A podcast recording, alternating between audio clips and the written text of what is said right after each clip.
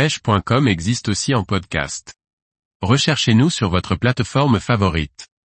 Le bar rayé, un poisson sensible à la couleur du leurre dans les eaux claires. Par Liquid Fishing. La couleur du leurre est quelque chose de primordial pour pêcher le bar rayé lorsque les eaux sont claires. Le bar commun, que l'on trouve en France, réagit de la même manière. Comment bien choisir la couleur du leurre?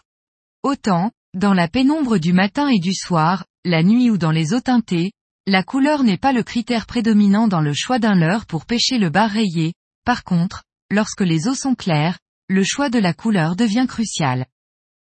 La bonne couleur permet de passer de zéro touche, d'une touche tous les dix lancers voire même d'une touche à chaque lancer, et ceci au même endroit, avec la présence avérée de poissons.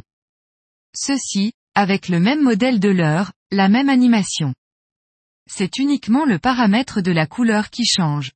Sur ce point, ce poisson me fait penser à l'aspe, pour ceux qui ont déjà croisé ce poisson, qui lui aussi est très capricieux sur la couleur des leurs. C'est impressionnant comment les barres rayés sont sélectifs et focalisés sur une couleur bien précise, même si l'on assiste à un moment de frénésie alimentaire, ce n'est pas pour autant que la pêche est facile.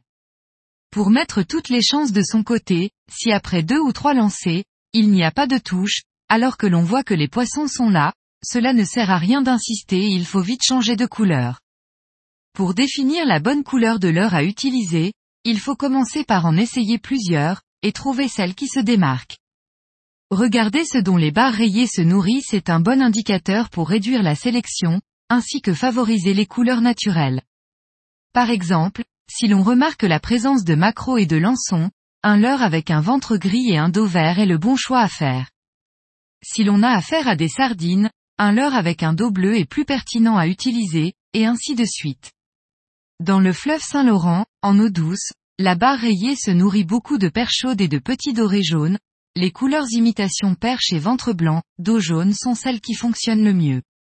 En règle générale, par eau claire, les couleurs dites two-tone, deux tons, avec un dos et un ventre différents, donnent de meilleurs résultats, probablement par leur aspect moins artificiel. Lorsque les eaux sont troubles, la sélection de la bonne couleur est un casse-tête que l'on peut oublier. Dans ce cas les couleurs unies, comme le blanc, le orange, le chartreux et le rose fonctionnent bien. Pour ce qui est de cette sixième journée de pêche à la recherche du bar rayé en Gaspésie, celle-ci devient de plus en plus compliquée. Les bars semblent rester au large du fait de l'absence de vent. J'arrive à sortir quelques jolis poissons isolés par-ci par-là, en optimisant l'exploration, mais ce n'est clairement pas la même abondance qu'au début du séjour.